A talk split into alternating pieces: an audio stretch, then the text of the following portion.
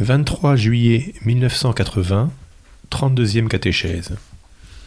Le cœur, champ de bataille entre l'amour et la concupiscence.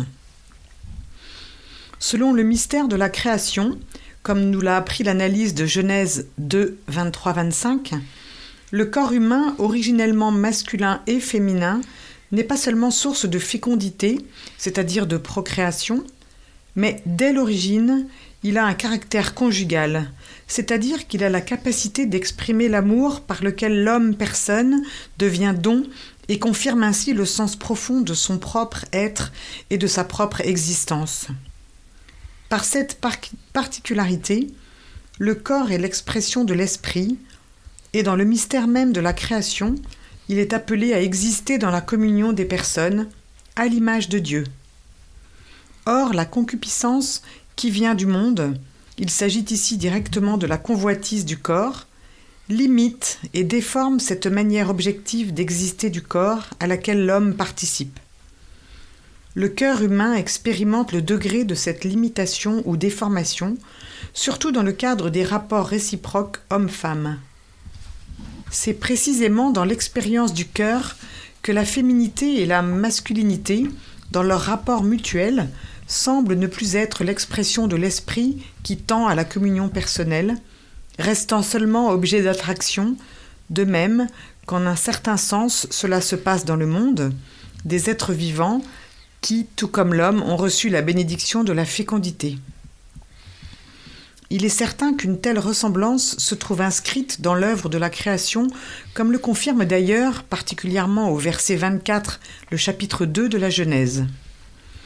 Toutefois, ce qui constituait le substrat naturel, somatique et sexuel de cette attraction exprimait pleinement, déjà dans le mystère de la création, l'appel de l'homme et de la femme à la communion personnelle.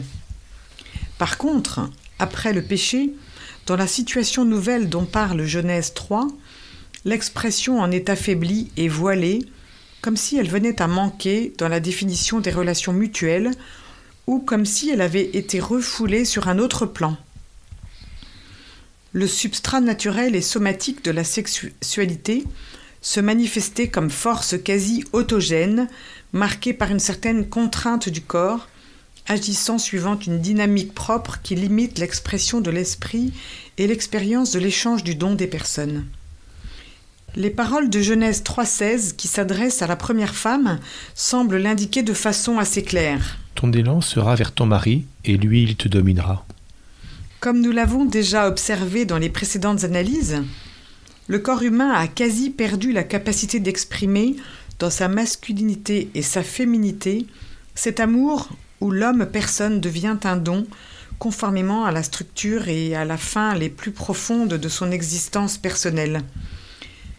Si nous ne formulons pas ici ce jugement de manière absolue, et si nous y ajoutons le terme adverbial quasi, nous le faisons parce que la dimension du don, c'est-à-dire la capacité d'exprimer l'amour grâce auquel, par sa féminité ou sa masculinité, l'être humain devient un don pour l'autre, n'a pas cessé d'imprégner et de façonner l'amour qui naît dans le cœur humain.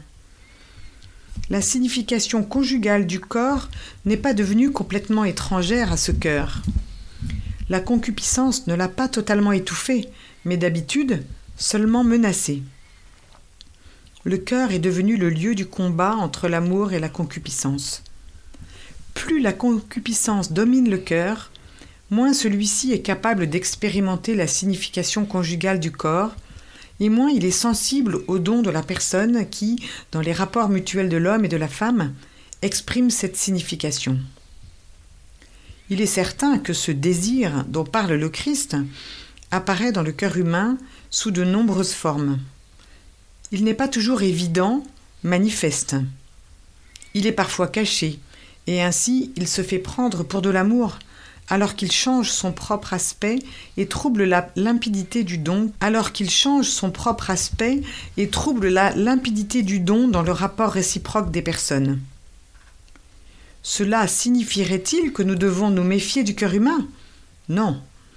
Cela veut dire tout simplement que nous devons en garder le contrôle.